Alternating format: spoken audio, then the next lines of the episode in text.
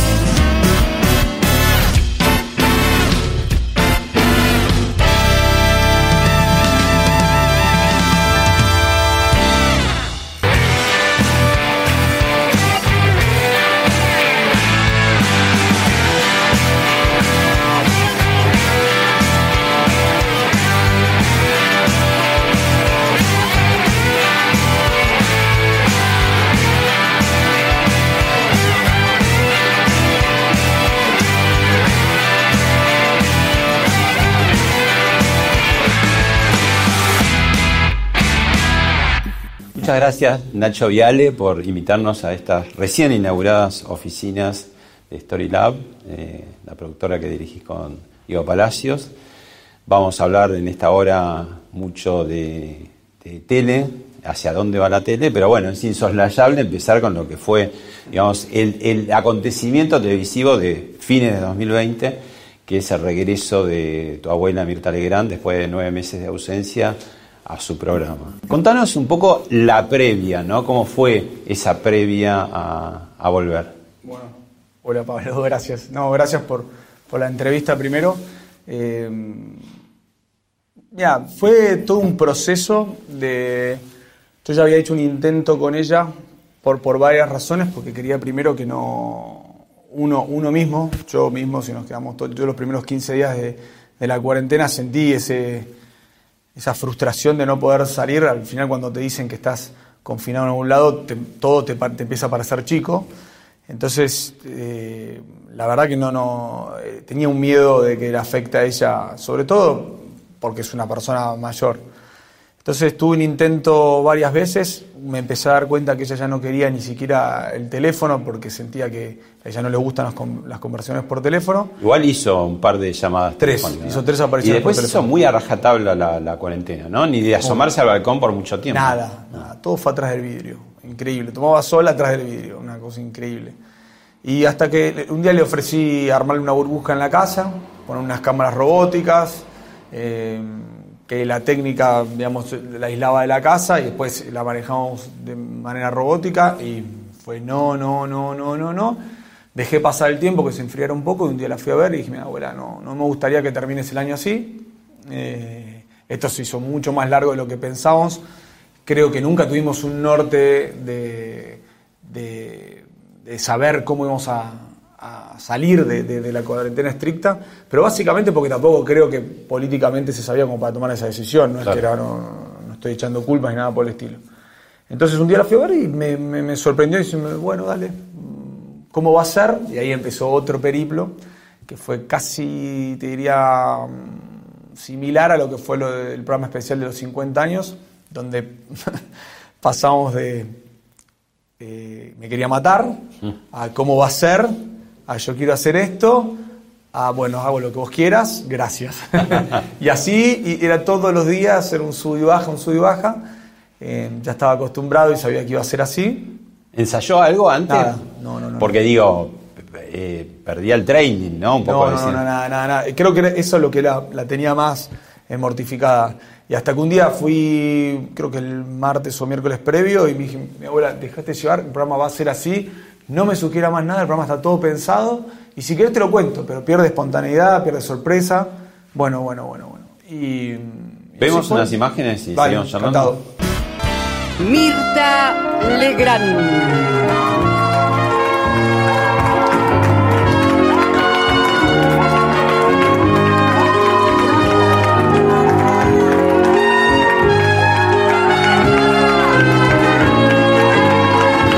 A dedicar este programa de hoy a una persona que se fue hace unos meses, a mi amada, mi querida hermana Goldie. Para ella, este programa de hoy, todo mi amor, que la extraño, que la sigo queriendo, que es parte de mi vida, que me cuesta pensar que ya no está entre nosotros. Así que Goldie, donde estés, este beso para vos.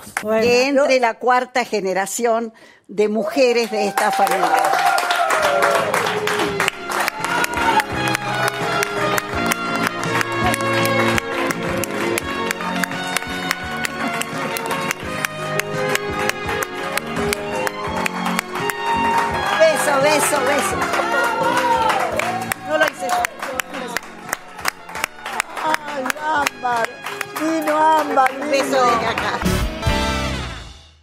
¿Cómo fue el durante? ¿Cómo lo viviste como productor? Porque digo, una cosa es las ideas y otra cosa es lo que sucede. No, no, la verdad que en ese sentido se dio, te diría... Lo planificado. no- sí, sí, sí, sí. Eso me dejó muy tranquilo porque hasta en las reacciones, en cómo, en cómo se fue dando el programa, fue como de alguna manera planificada o lo que habíamos pensado. Sí me sorprendió de, de Mirta todo el programa que la noté mucho más entera, no la noté lacrimógena, eh, que con lo de Goldi cuando arrancó, con las imágenes que vimos, yo creí que iba a ser como un primer quiebre de ella. Y mm, lo, lo que sentí hoy en conclusión es que creo que lo disfrutó el programa, creo que, que- que lo vivió como tal. De hecho hubo dos o tres preguntas de, de la actualidad y demás y yo noté que ella no, no, no se quiso meter en polémica y demás con ese tema. Claro, de política Juana le tiró un poquito de... Sí, para, viste, Sí. porque la verdad que cuando hacíamos el repaso de la rutina con Juana, nosotros habíamos visto que Mirta había hecho un par de declaraciones el año, pero como que no, no quiso ir por otro lado. Quiso estar tranqui. Y Sí. después se fue, digamos, a medida que fue transcurriendo el programa, fue como estando como más tranquila, ¿no? Sí, yo la vi graciosa con del novio de Juana. Eh, varias, lo del novio de ella de joven. Creo que estuvo, estaba muy relajada, muy, muy, muy relajada. Incluso me, como, como que sentí eso, que se fue soltando, pero que no quería, no, no quiso polémica, no, se, lo disfrutó y me parece que nosotros teníamos un objetivo que era, el objetivo es tener las tres generaciones y después con la entrada de Ámbar, que, fue- que además fue Ámbar la que, la que sugirió.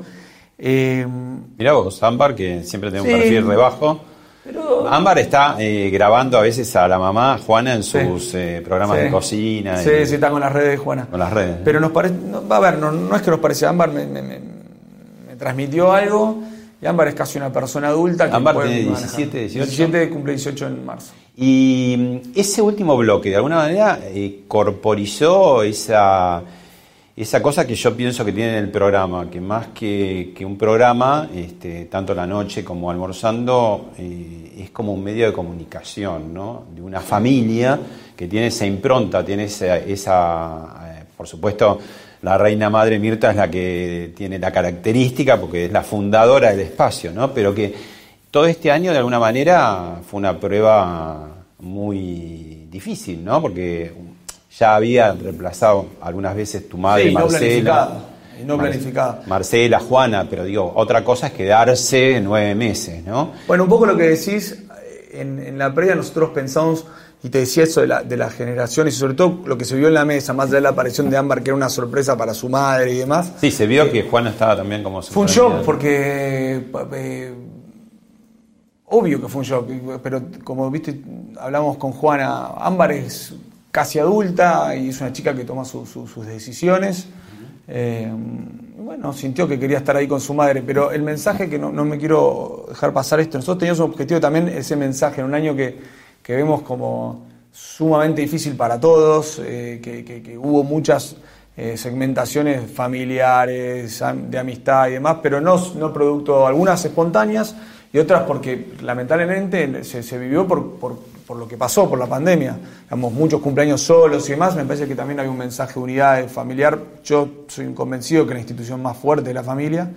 Eh, entonces me parece que ese mensaje, y, y por lo que vi en redes y más, caló un poquito hondo y estuvo bueno. El programa tiene ya 52 años en el aire, ¿no? Eh, bueno, por todos los años que, que Mirta pueda conducirlo, eh, y está Marcela, está Juana, está Ámbar, parecía que pueda tener 52 años más en el aire. Eh, no sé, Ámbar, que todavía está, está en proceso de descubrirse y está buenísimo. Y cuando quiso estar con las redes de su madre, le dimos todo el apoyo, a veces vino a la oficina y demás. Eh, a ver, yo, a mí personalmente lo que sentí con el programa este año fue que volví a reivindicar el peso, y la, un poco te lo comenté una vez en una conversación, esa estructura fuerte que tiene eh, algún formato definido y que la gente ha comprado. Después, lógicamente, los formatos se tienen que ayornar, eh, se tienen que adaptar, eh, y me parece que ahí aparecen las pinceladas del conductor para, para que sea un poquito más moderno, menos moderno, estar actualizado. Sin dejar de ser lo que es. Ayer nosotros hicimos un brindis con todo el equipo de, la noche de almorzando yo, yo soy muy fierrero y ponía así una analogía con, con, los autos. Y mira, un auto de Fórmula 1 vos sabés que anda, y anda muy bien. Y después vos le sentás un piloto adentro. Claramente, quizás me siento yo y en la primera curva lo choco. Y ahí es donde veo la, muñeca del conductor. Eh, y yo creo que Juana no lo chocó, todo lo contrario, que lo hizo muy bien. Creo que ella se fue también descubriendo con ella misma a partir del programa. ¿Cómo hiciste, digamos, para.? Porque, digamos, en 2014, cuando la reemplazó a tu abuela porque se había esguinzado, creo, ¿no? Se quebró, se, quebró. Eh, ese día, bueno, ella misma lo, cuenta, ¿no? Estuvo muy nerviosa, casi te pidió una ambulancia, ¿no? Después, bueno, lo sacó Yo adelante. en Brasil. Ah. Eso fue el sábado previo a la final del mundo. Y Mirta sale a hacer el programa y se quebró. Y mamá estaba en Brasil conmigo. O que no quedaba. Entonces yo me dije, bueno, listo, me pierdo la final, me, tengo me vuelvo. Lío, no sé si alguien tuvo en un mundial, pero volver de un mundial es, es terriblemente difícil cuando cambias tu pasaje. Y entonces la llamé Juana y me dijo, yo voy, dale, yo voy. Y a las dos horas me dijo, no, pará. No, pará, nada, ya está. Y así fue.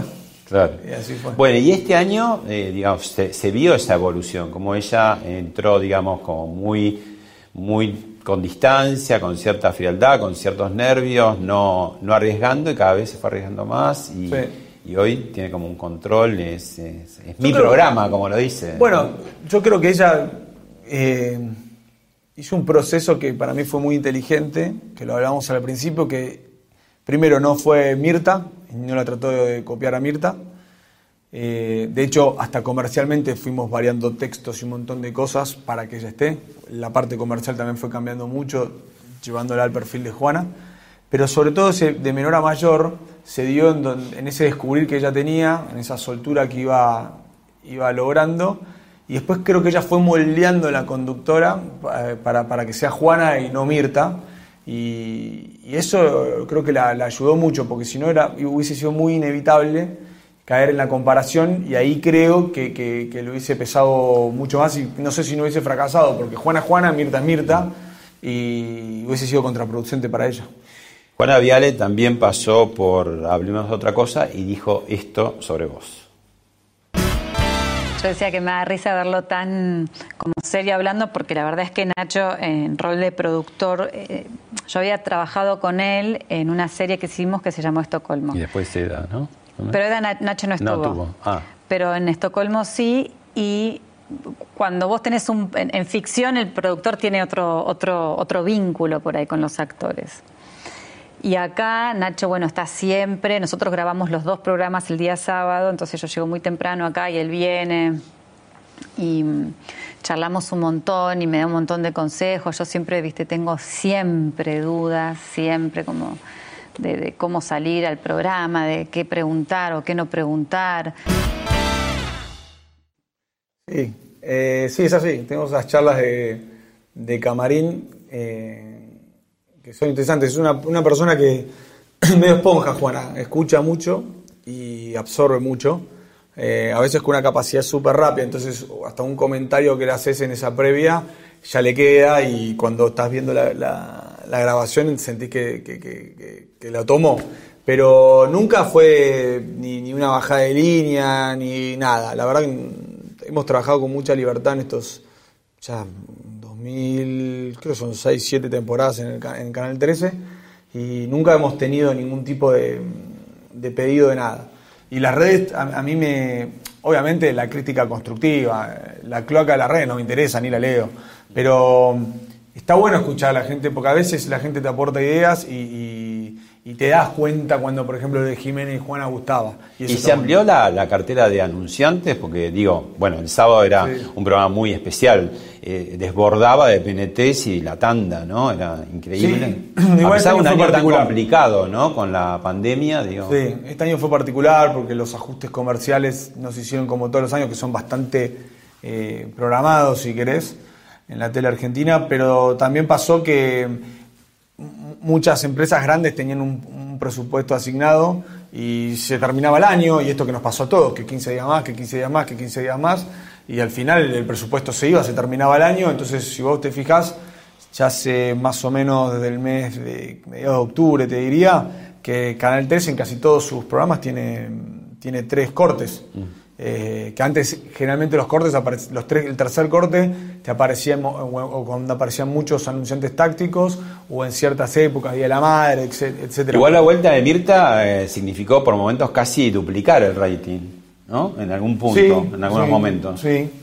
¿Y qué pasa en 2021? Eh, sí, bueno, todo sujeto a la pandemia como siempre, ¿no? Pero... Bueno, hoy sí toca hacer la reflexión en diciembre llegando a final de diciembre, yo tengo, Mirta se fue con 30 contagiados de la pantalla eh, el 20 de marzo y, hoy no sé, tenemos 7.000, no sé, el promedio más o menos, estoy tirando cualquier número.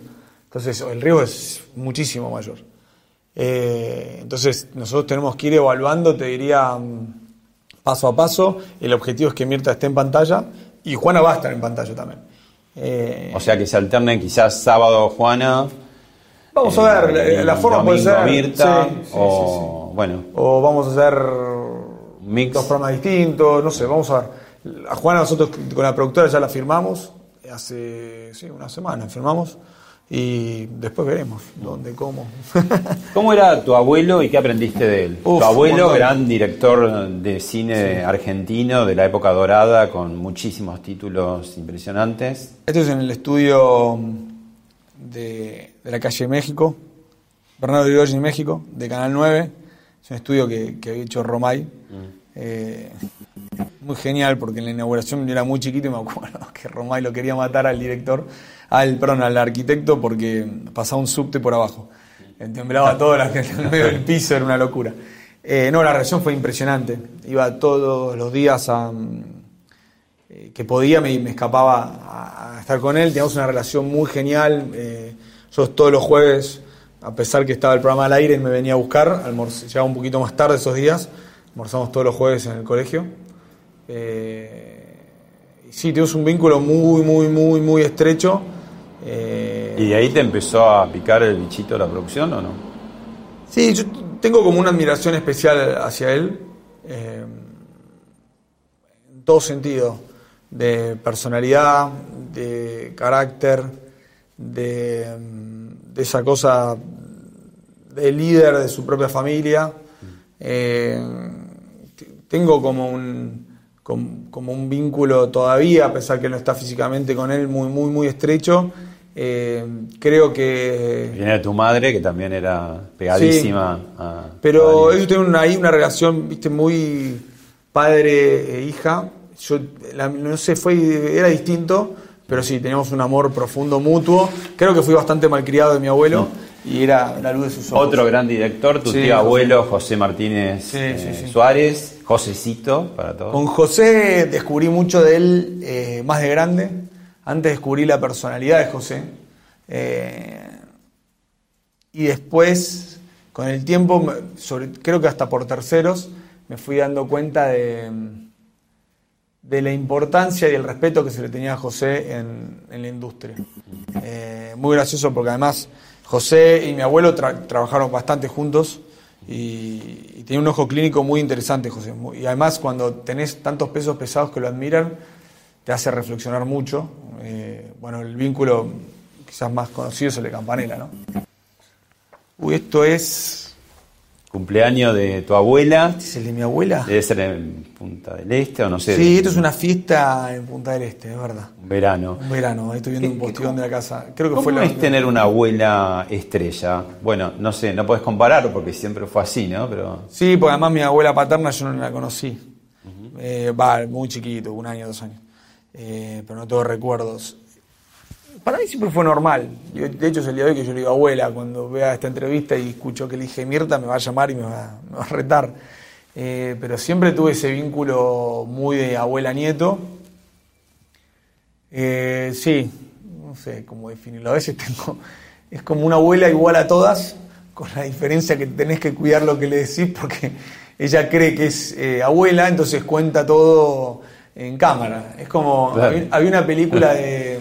Ella vive en las cámaras su vida normal. normal había una película de Stallone que se llamaba Parado, mi mamá dispara. Mm. Hay una escena que un día la vi y dije, esta es mi abuela, que su madre llega, a donde él era policía y demás, y un día entra el departamento de policía y está mostrando unas fotos de él, que era un policía todo rudo, qué sé yo, en pañales y demás. Mm. eso es mi abuela. Entonces, un día yo le dije, abuela, yo no te cuento más nada. Entonces se enoja y ella ya lo cuenta en cámara y dice, a mí mi familia no me cuenta nada. Y no, porque es imposible, es imposible. Pero, pero no, lo vivo naturalmente, ¿eh? me encanta además, me encanta. Y yo la admiro a mi abuela. ¿Qué es Storylab?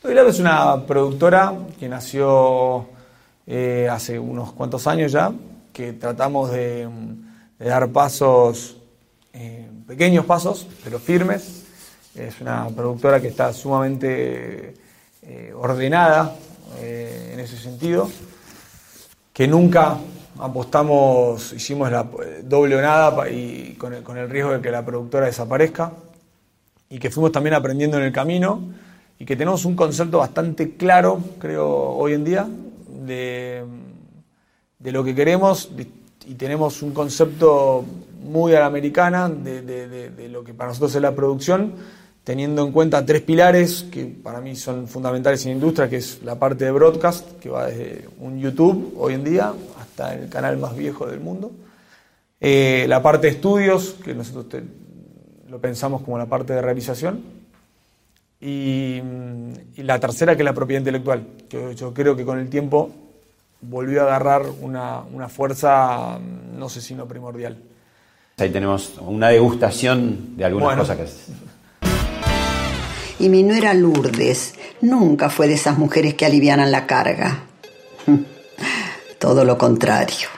Delfina y Eliseo, mis nietos, los dos trabajan en la empresa. Ella le pone más empeño que él, pero a los dos les falta un poquito de talento. Necesito confiar en vos y que confíes en mí. Estoy detrás de una organización muy grande, cuyo negocio principal es la trata de personas. Tengo un infiltrado hace dos años trabajando para mí y logramos tener información muy importante. Te necesito. Necesito la televisión, te necesito vos. ¡Cárgala ya! ¡Cárgala ya! Cuando los detuvimos pensé que la cosa se iba a aclarar, pero no, en realidad se complicó más. Recordemos que Laura es nieta del senador Rogelio Ramos.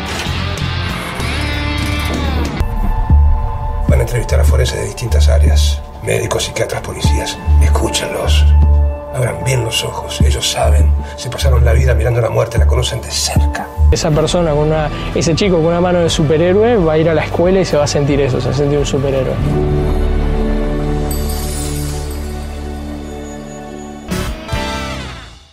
Bueno, entre otras cosas, ¿no? Sí. ¿Qué, ¿qué, es lo, que buscan o lo que es más difícil en este momento? ¿Ficción, por ejemplo? No, la ficción a nosotros eh, tenemos como un writer's room que no funciona bien. Estamos ahora con un par de contratos afuera interesantes, con algunos regionales, otros con plataformas.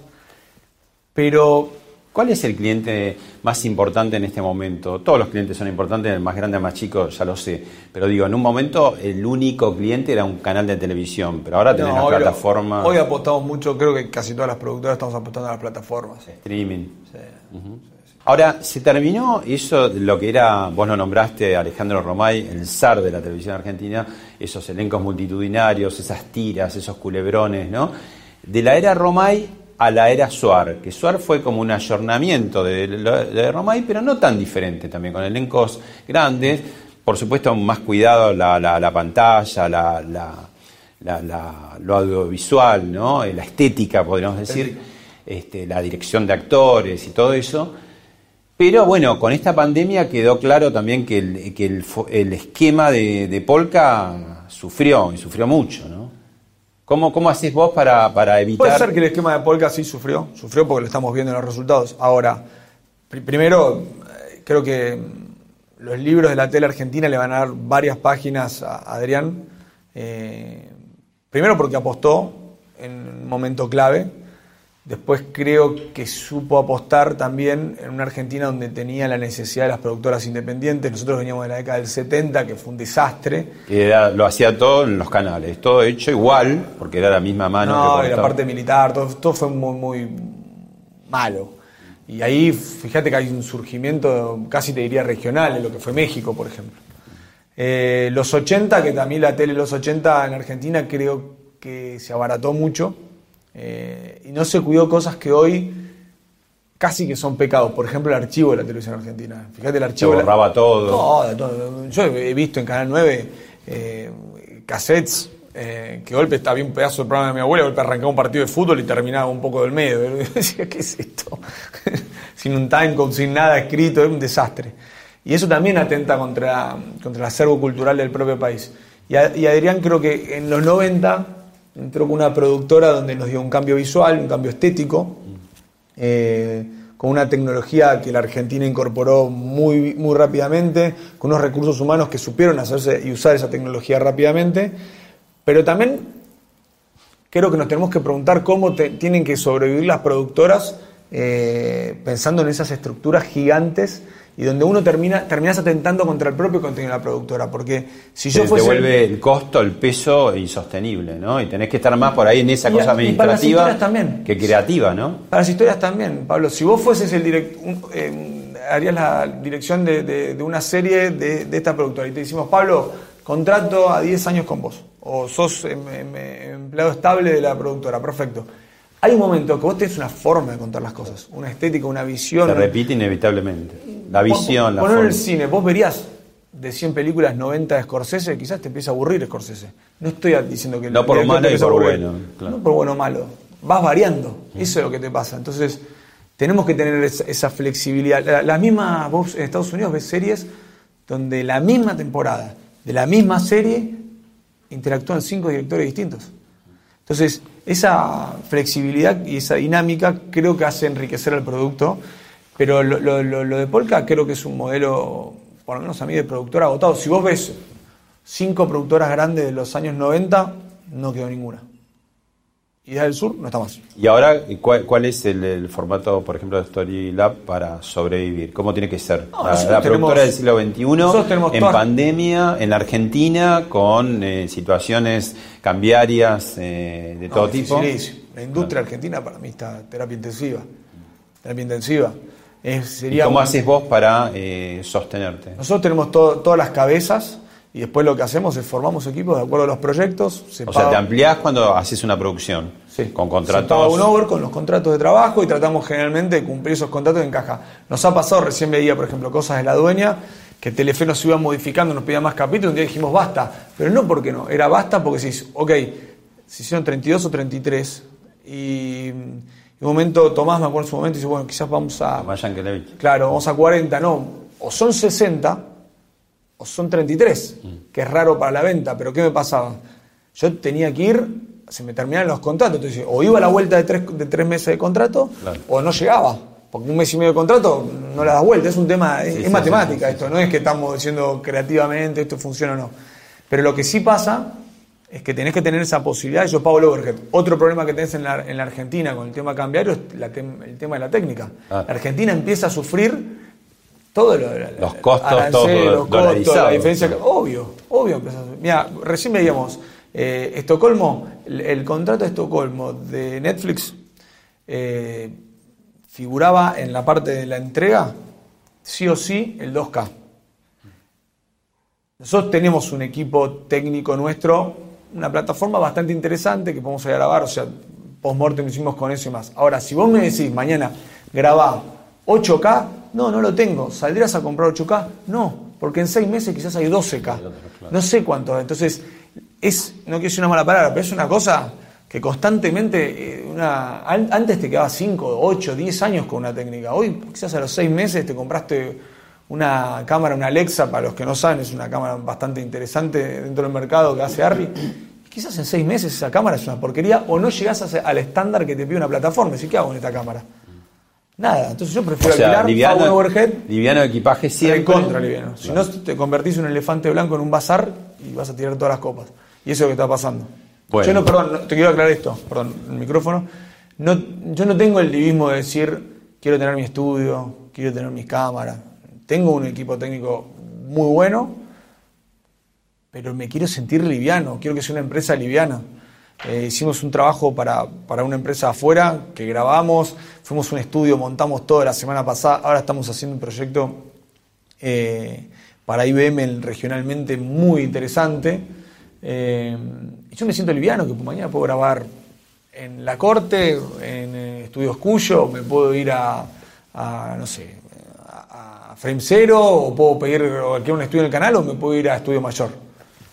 No me, no me interesa, pero yo quiero sentir esa parte liviana. Puedo hacer dos cosas a la vez sin tener esa estructura.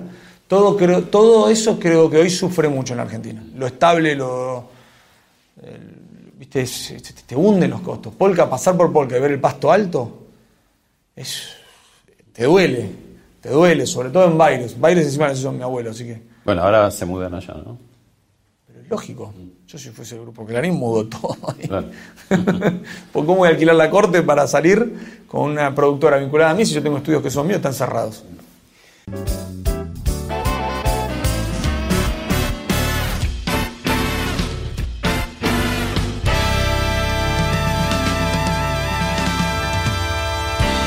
Nacho, te invito a ver un momento divertido de tuyo y de Juana como invitados de la mesa de Mirta Legrand. ¿Ustedes ya habían trabajado juntos? No, era la primera No, vez. no es la primera vez. ¿Y cómo se llevaron, chicos? ¿Discutían a veces? Sí, todo, igual que vos. igual que con vos. Exactamente igual. Conmigo discute también, eres Sí, productor nos del programa. mucho. Pero bien, es, Pero una, cuida. es una, Yo- una pelea constructiva. Igual es difícil, porque la- eh, es muy delgada la línea de, mm, del discurso para defender postura productor, postura actriz, sin, sin morder la línea sanguínea, digamos. Sí, sí, totalmente. Como que a veces te puteás y decís, un productor no me estaría diciendo esto, ¿entendés? Es muy difícil, pero Tienen genio rápido los dos, mis hijos, mis nietos. los tres. Heredado, decís. Eh, no, pero sí, igual fue la experiencia. Pero nos guía el amor, che, que es lo más importante. No, no, igual volvería a trabajar desde mil que- veces con desde Juana. que ¿eh? murió mi, mi marido, bueno, Daniel, el abuelo de los chicos, yo siento que Nacho es la persona que más me cuida, que, que está continuamente preocupado por mí, para que todo salga bien, para que yo esté feliz. Lo único que quiere es que yo esté contenta y feliz. No me acordaba de ese programa. Temperamentos fuertes, ¿eh? Sí, pero mm, como me da mucho nervio las cámaras, eh, sufro demencia después de todo esto. Entonces, eso no me acordaba, no me acordaba nunca. Si me preguntás a mí, ¿estuviste en una mesa con Pratt Guy? Te hubiese contestado que no. No me acordaba, pero lo más mínimo. Eh, sí, sí. Ahora, sí, como todo, decís, todo temperamento fuerte. Tu abuela habla igual en la privacidad de su casa como en pantalla. Y eso a ustedes los vuelve locos, porque tanto Juana como vos siempre han tenido como un han sido muy cultores de un perfil bajo, que es casi un imposible estando dentro de ese clan tan observado por la Sí. sociedad, ¿no? Siempre. Pero tanto Juana como yo creo que nos apoyamos mucho en... Yo me apoyo mucho en, en mis amigos de toda la vida. Y Que no tiene nada que ver con esto. nada que ver. Y me siento muy seguro alrededor de ellos, muy seguro en el sentido de, de que no existe una traición por, por nada, digamos, en ese sentido. Eh, Igual una tradición de este tipo, en dos minutos te enterás, porque Obvio. sale a- a- a- al no aire. me- pero no me ha pasado. No me ha pasado. Eh, así que du- duermo tranquilo. Eh, pero de pronto, bueno, salís con alguien y ya eso ya te, te buscan, no sé, en distintas épocas, ¿no? Ha- Han tenido momentos como más Sí, difíciles, obvio, más los reflectores sobre ustedes. ¿no? Obvio. ¿Han llegado a algún punto de, de- de acuerdo con, con- con la, la- lo que sería la patria mediática o no? Porque en algún momento, bueno, incluso Juana tenía como una época como mal carácter o se yo llevaba también, mal. yo también, yo Sí. también tuve mis conflictos. ¿Y ahora qué pasa? Creo que uno es más chico, es, es adolescente, está más a flor de piel. Es difícil a un chico de 15 años que quiere ir a la matiné en su momento, Eh, que te esté siguiendo sí, un, eso pasaba mucho antes. Pero no, yo aprendí a no renegar de eso. Creo que uno está más maduro y también te empezás a dar cuenta que es un, te diría un doble juego, te doy, me das, te cuido, me cuidas. Eh, no porque estés haciendo algo malo, pero hoy creo que con, te diría con el 90% de la prensa tengo una relación espectacular. No sé, me saludo con todos, con los fotos me quedo hablando, con algunos comparto cosas de moto, de un movilero hasta un, eh, conductor, no tengo problemas. Eh, pero también es parte de la maduración de uno, qué sé yo, tengo 39 años. Eh, bueno, cuando este programa se repita un par de veces vas a tener 40 años. 40, este, tu abuela te diría, eh, ¿cuándo vas a sentar cabeza? Ya la senté, ya la senté, estoy tranquilo. No, qué sé yo, no tengo esa, esa mm, locura de decirte, porque también sentar cabeza, no sé, ¿qué, qué, qué Ah, bueno, cuando decían las abuelas, las madres, este, el chico que sale no, varias no veces. Si tengo... No salgo tanto. Voy a un solo lugar. Cuando salgo voy a, voy a tequila nada más. Porque me ah. gusta. Me siento cuidado. Bueno, pero tener una pareja, digamos, o casarse, tener hijos, todo eso. Más adelante. No me siento. Eh, no me siento tan responsable como para tener un hijo. Ah. Yo creo que la, la, parte de los hijos, me imagino que es algo espectacular. Yo tengo una relación muy especial con mis sobrinos, divina. No estoy diciendo que los sobrinos son los hijos. Entiendo perfectamente con mis amigos que son padres que tienen una el vínculo es diferente, claramente. Pero no sé si estoy preparado para eso. No sé si soy... Creo que es una responsabilidad tan grande traer a una persona al mundo que yo no sé si estoy para eso. Por otro lado, quizás de una manera egoísta, siento que estoy como en los próximos 10 años más productivos de mi vida y quiero aprovecharlos. sí, quiero ser liviano. liviano ahí también. Bueno, Juana este, Viale, también hablamos de otra cosa, hablando un poquito de, estos temas. Bien. Yo no soy rencorosa, pero sí eh, ciertas personas creo que han tenido como una hazaña maliciosa, tendenciosa, que están anulados de mi vida, anulados. ¿Por cómo fueron con vos o también con todo? Con todo, conmigo y con, con todos, pero lo están anulados de mi vida que en un presente pueden hablar y para mí es como que fuese, son silenciados, no, no. Antes reaccionaba, ahora es como que hable una pared. No, existe. No, no te hace nada. No, no. Suscribo. ¿De quién habla? Real, de Marina Calabró, de Tailá, de. Pues digo, ustedes de cuando hay cañones a veces vienen de cualquier lado, ¿no? Es como un deporte. ¿Tailá es el diputado? ¿Cómo? ¿El diputado? Sí, diputado. Eh, no sé quién hablará. No, Juana no debe ni saber quién está Tailade. Eh, no, no sé, no, no, dijo un nombre propio, pero yo suscribo el concepto. Digo, mira, este año, eh, yo soy hace muchos años ciudadano uruguayo, por mi abuelo. Y este año eh, fuimos a, nos invitó a almorzar el embajador. Y mm, el embajador, a quien yo no conocía, pero sí Juana. Juana en el 2016, creo que fue 2016 es una gira con La sangre de los árboles, una obra de teatro, por Uruguay. Y ella fue al departamento de Florida con la obra. Y el intendente de Florida es el, intendente, el actual, embajador. en Argentina. Exactamente. Entonces, eh, y Juana hizo una tapa de La Nación Revista y salió una de las cosas que tenía puesta, creo que fue un poncho eh, o un chal, no sé, se lo habían regalado en Florida. Y en agradecimiento nos invitó a almorzar. Pasó un día que el embajador subió la foto. Éramos casi criminales de guerra, porque abandonamos el barco, que nos íbamos a vivir Uruguay, que no sé qué esto, que lo otro. Lo único que hice fue actualizar los documentos de mis sobrinos que no tenían la ciudadanía. Y sigo viviendo acá, no me cambié de domicilio. Sí, decían que se iba a Montevideo, Juana, tenía programa, ¿no? Que hacemos plata acá y nos íbamos a vivir allá por tema impositivo. No hay ninguna persona en mi familia que esté viviendo afuera y pasaron casi seis meses eso. Eh, entonces, después también fui espía. Eh, ¿Qué más? Mafia, mafia macrista. Mafia macrista. Eh, otra cosa me, me, divertía este fin de semana. Ya me divierto muchas cosas. Pero tomás más con humor. Sí. O lo dejas pasar, o te no, es que no, lo entiendo, qué sé yo. Me manda una periodista, buena relación, me dice, Nacho, ¿esto es verdad? Y le digo, fulana, no la quiero nombrar por las dos. Me extraña que me preguntes eso, porque es ridículo, es una persona seria. Me dice, te pido disculpas, tenés razón. Y había un, pasquín que no sé cómo se llamaba, algo de... actualidad revolucionaria nacional. Ah, sí, sí, revolución popular. Eh, pacto de amigos. La reta custodia la burbuja sanitaria de Mirta para llegar al canal y deja sin policía la calle. No, no hubo ni un policía. Ni un policía. Contrató una empresa de seguridad para que esté todo el día al lado de ella. ¿Sabes para qué? Para que ella no se baje del auto. Vos la conocés. Se hubiese bajado. Y de hecho. Bueno, hizo la conferencia de prensa. Organizamos la conferencia con ellos que no estaba planeada porque ella quería hablar.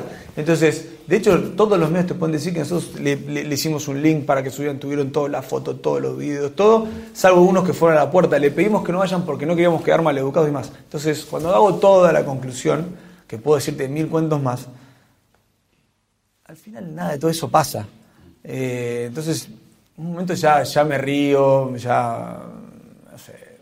La verdad no me importa nada porque creo que. Mm, no sé, tiene patas cortas, se cae eh, antes me hacía mucha mala sangre, me, afectaba eh, personalmente, pero no, qué sé yo, la, causa esa está, archivada. La ventaja que podría tener es, eh, alguna vez te, lo he comentado, ¿no? No hay programa de televisión que pueda tener los fines de semana, este, que pueda tener en los portales dos, tres, cuatro, cinco títulos, ¿no? Y bueno, no, son todos fantástico, Pero me ha pasado en este página donde decía la conductora macrista Es gracioso. Yo te puedo decir, estuve de gobierno este año, hablé con muchos, muchos no vienen, muchos se han bajado faltando 12 horas, otros no los han dejado venir, otros tienen que pedir autorización.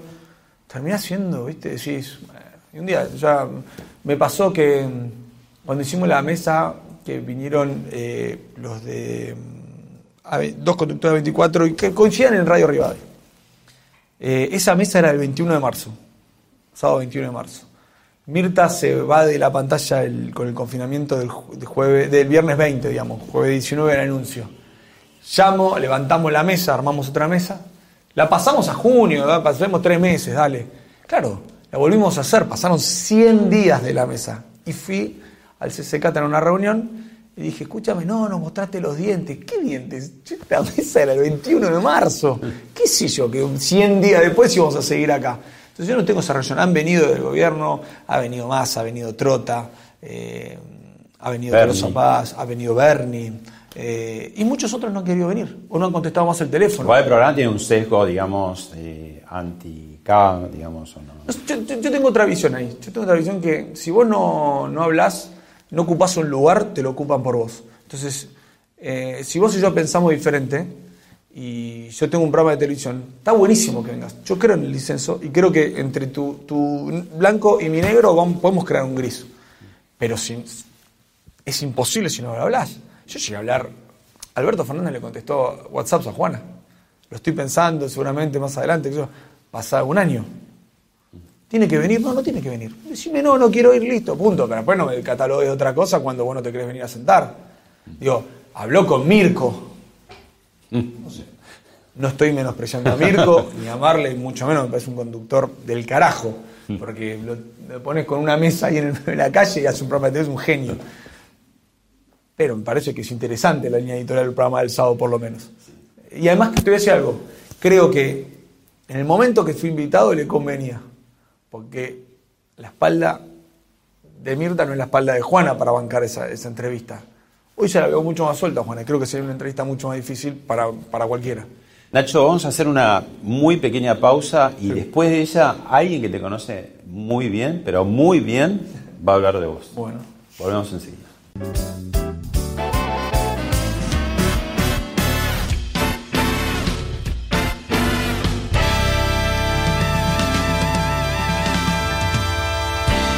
Bueno, lo prometido es deuda. Alguien que te conoce muy bien tiene esto para decirte. La verdad que tenemos pasiones parecidas, nos gustan, nos gusta jugar a la pelota paleta, este, nos gustan los autos en todas sus dimensiones, hemos corrido en auto juntos, unas carreras de larga duración, este, que me dio mucho placer compartir con él el auto.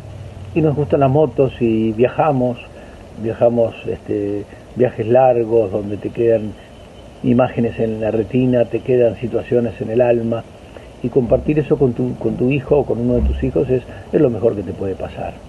Yo por suerte mm, puedo disfrutar todavía de esos momentos, el físico me da y bueno, ah, andamos en moto cotidianamente y disfrutamos este, la vida.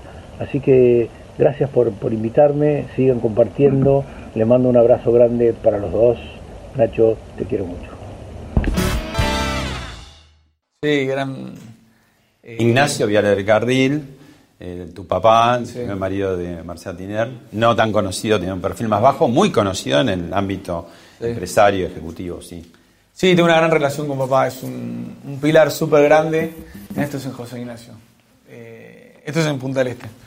Eh, gran pilar mío, de mi hermana, de toda la familia. Mi abuela se apoya también mucho en mi papá. Eh, gran amigo de mi abuelo. sí, todo lo que contó ahí es así. Son esas cosas que compartimos juntos. A mí es uno de los grandes placeres. Yo el, a trabajar en moto, ando todo el día en moto. y acá de chiquito ya, ya te metió la moto y hacen grandes viajes, eh, tours. en esta moto mi papá tuvo un accidente grande. Eh, esta foto, si no es esta, fue ahí, en un 24 de diciembre, creo que el año 86. Salimos en esta moto a... No había celular, mi papá trabajaba en el Banco Comercial del Norte, después Banco Español y fuimos, me dejó en la casa de mis abuelos, en Barrio Parque, y hizo 10 cuadras y un taxi se quedó sin frenos y lo partió al medio. Y vos tuviste este año también tu accidente por una persona que dobló imprudentemente mal. Juan B. Justo te hizo volar por el aire. Sí, y, caí, me quise parar, no podía. Tenía la, pierna muy dolorida. Y me acuerdo que tenía el casco eh, con intercomunicador porque ibas a, la producción del programa Estaba yendo al canal, el sábado de 12 y media del mediodía.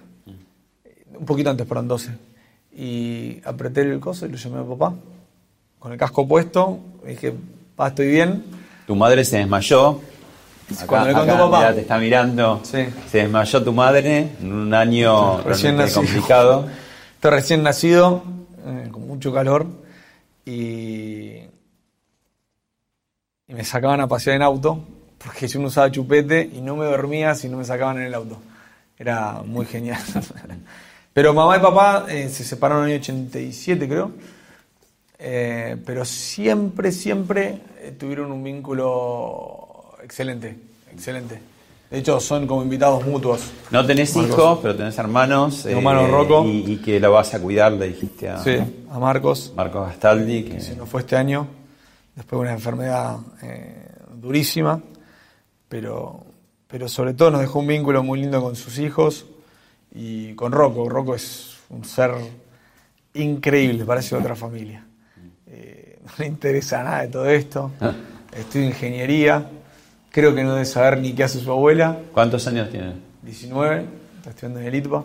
Sale un poco a tu tío Daniel, que tampoco le gustaba eh, el, medio. No, no, pero Rocco es distinto. Es, es muy eh, autodidacta ha hecho tres o cuatro cosas, gran músico, pero estudia ingeniería, creo que hay algo de ingeniería con la música que, le pega, es eh, cuestión de ingeniería electrónica, pero yo creo que Rocco se va a ir, yo creo que se va a ir de Argentina. Sí, yo creo que hay una generación que no le tiene el amor que, que quizá le tenemos todos los que estamos acá a la Argentina. Eh, está, está muy golpeado este país, está muy golpeado y y me, yo me alegro que haya querido estudiar ahí porque es querer jugar viste en Boca o en River de las inferiores y que le vaya bien, es un gran estudiante y me parece que un día va, volar. Yo me arrepiento de no haber hecho eso, ¿eh? yo no haber hecho un semestre de la facultad afuera, no es algo que como una cuenta pendiente, me hubiese gustado vivir esa experiencia. igual el lugar donde estás, eh, podés hacer negocios desde acá. En sí, el mundo, sí, pero esa experiencia de, de, vida, sí, yo creo que Rocco, uno o dos años más, va a ser algo fuera. La última, eh, y corto. No te gusta hablar del futuro, pero hablaste de estos próximos 10 años, títulos de próximos 10 años de Nacho Vial. Título. Ah, yo quiero. Hay una palabra que no, que no claudico nunca, que es disfrutar. y en disfrutar no digo estar de vacaciones tirado en la playa, además no me gusta la arena, pero eh, mí disfrutar es hacer lo que me gusta, es compartir con mi papá una salida de moto, un viaje, lo quiero aprovechar hasta el final eso. Eh, me encuentro mucho conmigo mismo y con él y tenemos nuestras charlas y como dijo él, nos queda grabado en la retina. Así que a mí, no sé, cuando, cuando me esté yendo me gustaría mirarme por arriba de los hombros y decir, yo disfruté, disfruté esta entrevista, disfruté mi trabajo y mis amigos, eh, de mi diversión. Para mí disfrutar, si, si hago un balance y la, la, ecuación no me da disfrute, me, me pesaría un poco. Gracias, Nacho. A vos.